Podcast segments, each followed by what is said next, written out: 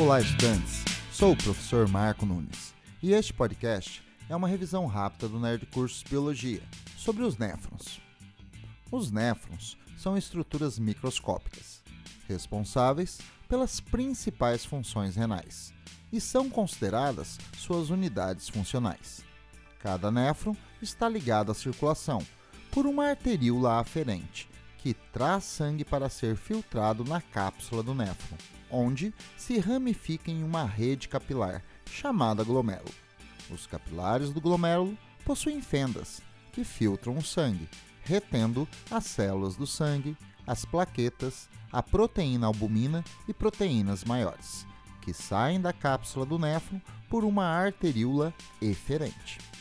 Pelas fendas do glomérulo passam substâncias menores que a albumina, como a água, sais minerais, glicose, aminoácidos, vitaminas, hormônios, excretas nitrogenadas e drogas.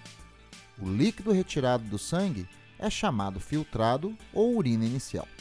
Por dia, são produzidos cerca de 180 litros de urina inicial. A filtração no glomérulo é estimulado pela pressão sanguínea. Quanto maior a pressão, maior a taxa de filtração glomerular. Da cápsula, o filtrado é conduzido para a parte tubular do néfron, diferenciado em tubo contorcido proximal, alça do néfron e tubo contorcido distal, conectado ao tubo coletor. Conforme o filtrado passa pelos tubos dos néfrons, muitas substâncias são devolvidas à circulação.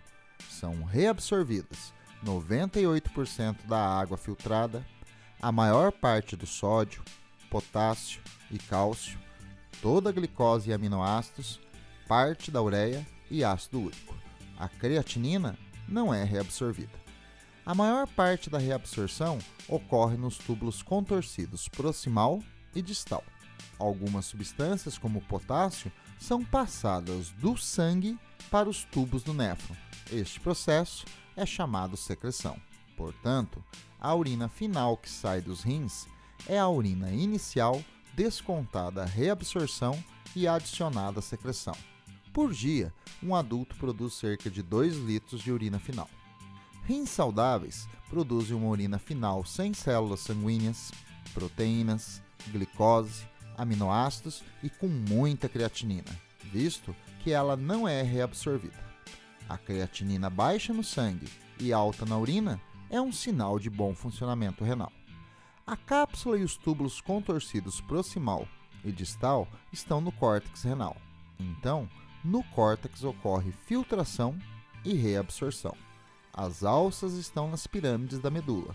Então, a medula renal também faz reabsorção, mas não filtração. No néfron, agem hormônios.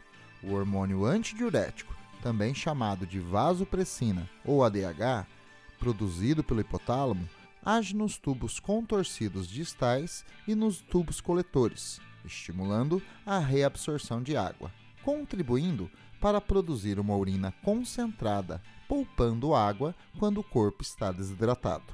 O consumo de álcool inibe a secreção de ADH. Por isso, quem bebe bebidas alcoólicas produz muita urina e fica desidratado. O hormônio aldosterona, produzido pelo córtex das glândulas suprarrenais, age nos néfrons, estimulando a reabsorção do sódio e a secreção, ou seja, a eliminação do potássio na urina. O hormônio angiotensina 2 age nos rins, aumentando a filtração glomerular. Bom, é isso aí. Continue firme nas revisões do Nerd Curso Biologia e bom estudo!